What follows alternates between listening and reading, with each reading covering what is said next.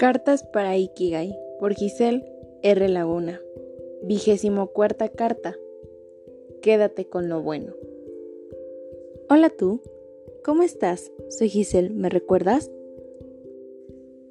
Ayer justamente escribí en la página que no me conocías en una totalidad, así que no estoy segura que lo sepas, pero sé la lengua de señas mexicana y cuando me otorgaron mi seña para que los sordos me nombren así y no tengan que deletrear todo el nombre, me di cuenta que era una G en la barbilla.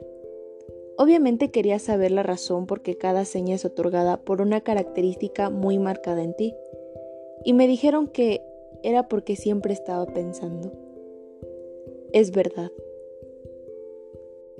Como cualquier ser humano, he cometido errores de los cuales he pensado mucho en estos días, y hay uno que no sale de mi cabeza, hablar de lo malo que pasé con las personas que ya no están en mi vida.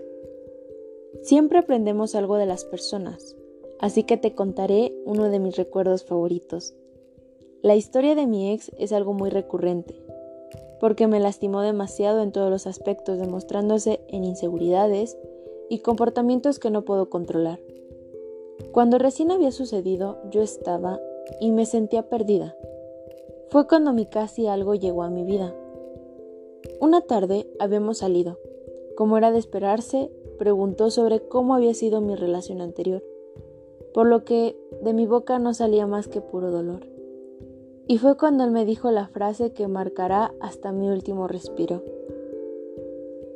Me abrazó y dijo lo siguiente como si saliera de su corazón.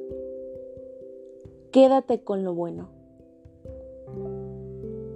Recuerdo que cuando me lo dijo yo lo miré preguntándole, ¿lo bueno de qué? Y riéndose me respondió, de él, de la vida, de quien sea.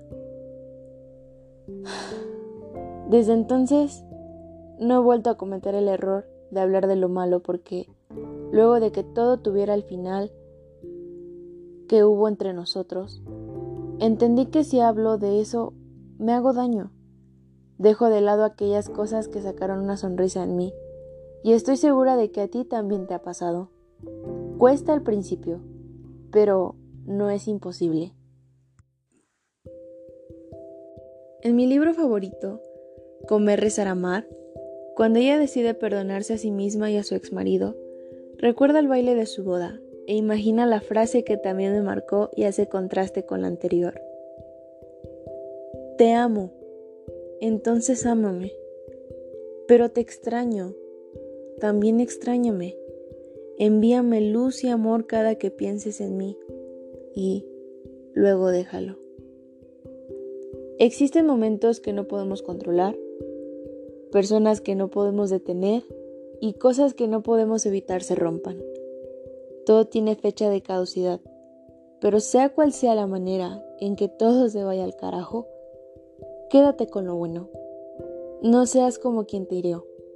Eres y sé diferente. Ya la vida, Dios, el destino, lo que sea, o los tres juntos, se encargarán de lo malo. Concluyo esta carta con esta frase que acabo de escuchar en el programa de Survivor. Si vas a llegar a un lugar, déjalo mejor de lo que estaba. Y si ya hiciste eso, ¿crees que todavía es necesario recordar las partes malas de la historia?